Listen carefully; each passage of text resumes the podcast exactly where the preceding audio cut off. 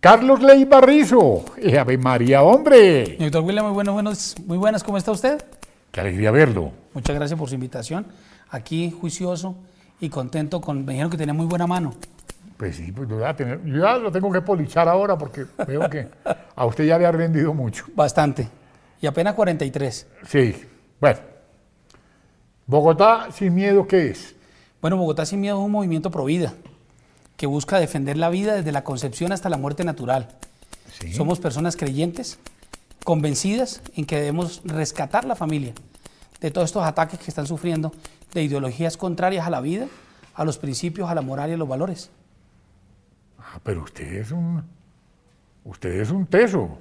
Bueno, yo lo que soy un servidor firme, que es lo que yo, lo que yo creo, William, Usted- que es lo que necesita este país. Usted- Personas firmes en convicciones. ¿Usted qué, qué, qué es? eh, ¿Abogado? Yo soy enfermero jefe Ay, soy- qué linda profesión. y por eso Mire, desde pequeño soy... Me quito el sombrero ante los enfermeros y enfermeras. Sí, Para mí era de las profesiones más bellas, muchas gracias, doctor William. más hermosas, más, más consagradas que yo he visto en la vida.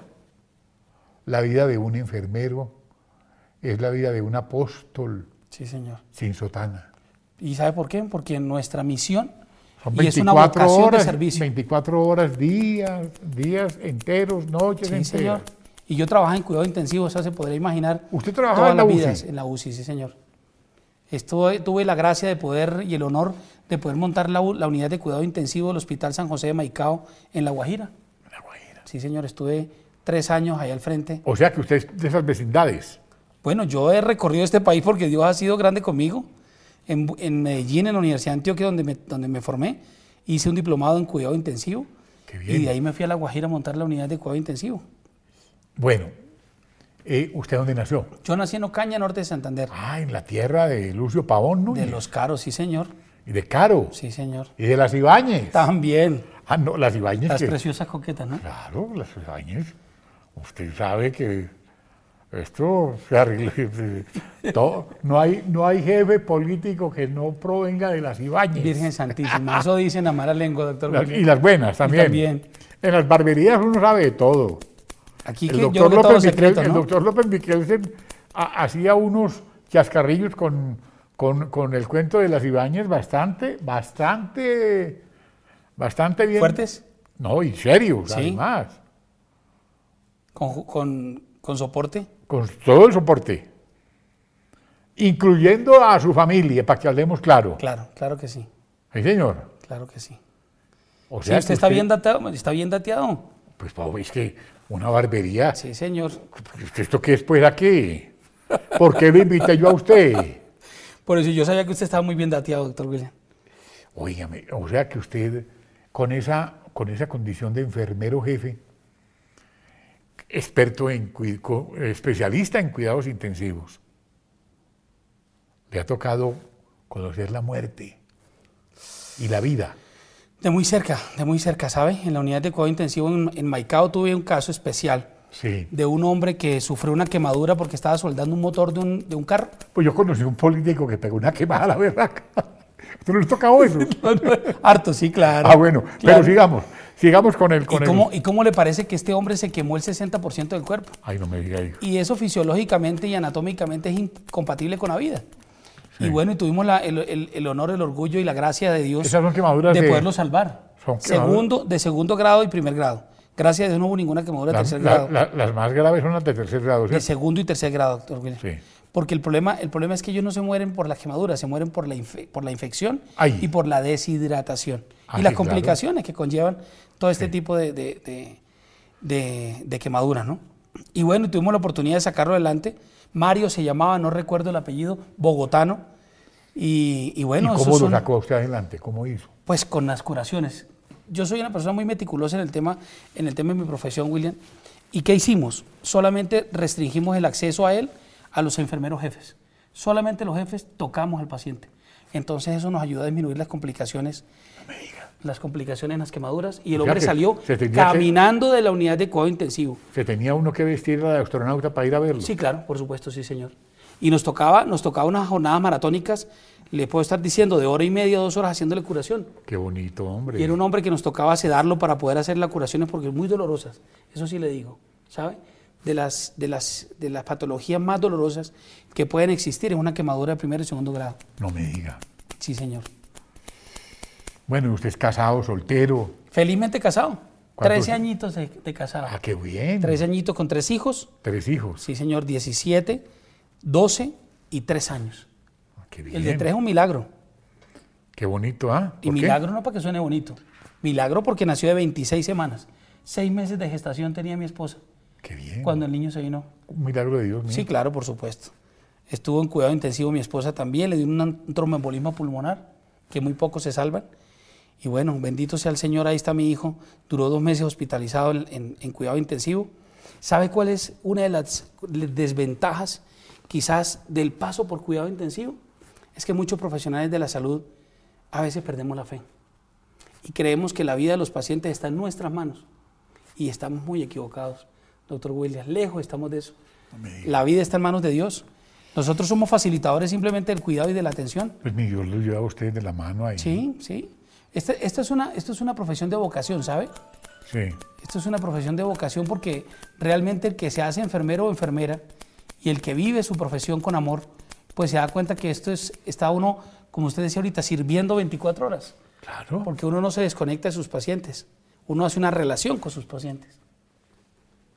Yo soy paciente ¿Te cojo de, intensivo? de- sí, me tocó, Caramba. me tocó en la UCI como cuatro días por una por una operación de corazón abierto Úpale.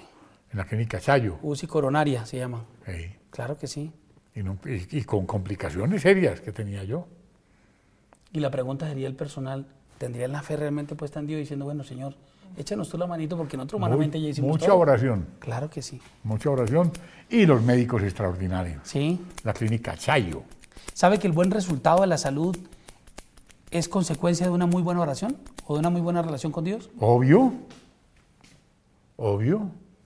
Porque es que después de toda esta maratónica empecé otra formación como diácono permanente de la Iglesia Católica.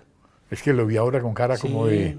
Yo dije, y ahora que el Papa va a aprobar el, el matrimonio. el- Bueno, están, e, están en el estudio, ¿no? De aprobar, de aprobar el matrimonio de los sacerdotes, pero bueno, yo creo que va a faltar un poquitico de tiempo todavía para que eso se dé. ¿Y por qué no?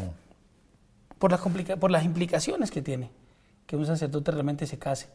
Porque usted sabe que un, un- un matrimonio implica primero una relación, un noviazgo. Y el noviazgo necesita tiempo para poderse uno conocer con quién se va a casar. Porque si uno tuviera la novia ahí en remojo, para decir, bueno, de pronto me caso en 10 años con ella, pues la dejo en remojo. Pero usted sabe que toda relación necesita un proceso de conocimiento, ¿no? De acercamiento. Bueno, ¿y cuál es su experiencia política? Bueno, quiero terminar de contarle que ter- que- que tuve que suspender el diaconado permanente Sí, porque se- realmente sentí una fuerte, una fuer- un fuerte llamado a servirle también a Dios en el tema político. Así como existe la pastoral de la salud, la pastoral del migrante, en la iglesia existen muchas pastorales. Pues yo le pedí, le pedí el permiso al cardenal para nuestro señor cardenal Rubén Salazar para poder eh, realizar el ejercicio político. Ay, Ah, que ustedes son co- también vinculados. Lo que pasa, lo que pa- yo no alcancé a ordenarme, ¿por qué? Porque resulta que el diácono permanente ordenado no puede, no puede participar en proselitismo político, no puede ser elegido Pero si ustedes son los mejores para eso, u- usted no, usted no es capaz de meterle mentira a nadie. Pues ese, e- ese, ese es el reto, ¿sabe, doctor William? Y es, una, es un reto que me he trazado, Ojalá no los solamente por políticos- mentirle, Ojalá los políticos fueran así como usted. pues señor William, es una responsabilidad muy grande la que, la, que tengo, la que tengo a cargo. Creo que nosotros los que hemos tenido algún tipo de formación, eh, acercándonos a las ordenaciones, ya sea sacerdotal o diaconal, entendemos que el compromiso es mucho mayor. No solamente sabe con la gente, el compromiso es con Dios. Sí. Y en este caso el compromiso es más con la familia, doctor Sí. William, que con el mismo electorado. Porque ¿de dónde está el testimonio? Yo le digo mucho a mis hijos que la coherencia en una persona es muy importante. Ser coherente entre lo que piensa, entre lo que dice y lo que hace. Qué bonito. Eso genera credibilidad. Y la credibilidad es la única que le permite a usted dar testimonio. Sí, es que cuando yo lo vi entrar aquí hoy a usted aquí, yo dije, y este es un padre. Yo pensé, yo lo miré. Y yo dije, ve, y ya. Le cuento que tuve la vocación de sacerdotal y, y me dio sustico. Bueno, ¿qué pasó con Ocaña, hombre? Bueno, Ocaña, mi tierra natal, Perdón, su mi tierra reverencia. querida. Perdón, su reverencia. ¿Qué pasó con Ocaña? Le cuento, yo estuve en Ocaña ¿Y qué tal le pareció? hace un año y tres meses. ¿Verdad? Ocaña es una tierra muy linda, es una tierra muy bella, pero una tierra que está sufriendo mucho de los problemas de seguridad. Y me fui por tierra Sí, y subí. es por- un viaje, es un viaje largo por- de 10 espera, horas. No, no, yo, de- yo llegué a Barranca, en Barranca Sí. cogí un carro y arranqué. Y subió Sanimilla y bajó Sanimilla. Sí, y pasé por Río de Oro. ¿cómo es? Claro, Río de Oro, sí señor, una tierra muy bonita queda ahí también. pegadito, ¿eh? Eso es Cesar, ¿sabía? Claro y estamos que- en límite más cerca nosotros a Cesar que al mismo norte de Santander. Así es. Claro, la capital queda a 5 horas Cúcuta y, Agua- y, y Río de Oro estamos a 10 minutos. No, nada. Y de- y de- No, eso es ahí pegado. Sí, sí, póngale, sí, 5 o 10 minutos. Y estamos alrededor a, a, a Huachica, de una, a una hora de Huachica. Bueno, y, y el, y el tema de Venezuela también ha llegado Sí, mucho ha a- afectado, ha afectado muchísimo. Yo creo que ha afectado a todo el país, doctor William, el tema, el tema del desplazamiento de los venezolanos hacia Colombia, y no solamente hacia Colombia, sino hacia Sudamérica. Yo creo que eso, eso es un tema que ha afectado tanto económico, político y socialmente todo nuestro departamento del norte de Santander. Sabe que la última vez que, que estuve en Cúcuta, tuve que vivir esa, esa situación tan difícil de los venezolanos durmiendo en el parque principal de Cúcuta. Sí. Tiene una ventaja fundamental, pues, que no, no sufren de frío, pero con todas las, las falencias. eh, Pero Venezuela, ¿no se acuerda usted de, de Moisés atravesando el desierto? sí. Pero, pero mire que, que el, que el venezolano tiene una, una idiosincrasia muy diferente. Sí. Ah, El, el- el venezolano estaba acostumbrado a tenerlo todo. Y quizás Ah, la no, mayoría. claro. y muchos Dormi- de ellos estaban. Dormían y trabajaban en por hamaca. eso, y muchos de ellos, y muchos de ellos no hacían nada. Por eso dormían y trabajaban en hamaca. entonces, para ellos, para muchos de ellos, o para pocos, no sé realmente la proporción, pero ha sido muy difícil el hecho de llegar a, de llegar a Colombia y tener que de alguna manera ser, volverse útiles cuando no lo eran. Uy, Dios. Mire, yo me siento tan orgulloso de tenerlo aquí a usted, hombre. De saber, es- de saber que hay alguien eh, tan espiritual como usted, Muchas gracias, doctor William. que Para mí es un está placer. dedicado, me cuentan que usted se dedica también al tema de las personas que están por ahí abandonadas. Sí, mire, el, el tema social, por eso Bogotá sin miedo nace por eso, doctor William, porque no tenemos que tener miedo de defender lo que somos, de defender en lo que creemos, de defender la familia como pilar fundamental de la sociedad, como Sí. lo dice nuestra constitución política, de defender la educación de nuestros hijos, que debe estar fu- eh, fundamentada o cimentada en valores, en principios y en moral. ¿Dónde, Y eso lo queda, hemos ¿dónde queda acabado. la sede suya? Bueno, calle 39, 2130 Teusaquillo, Qué aquí bien. en Bogotá.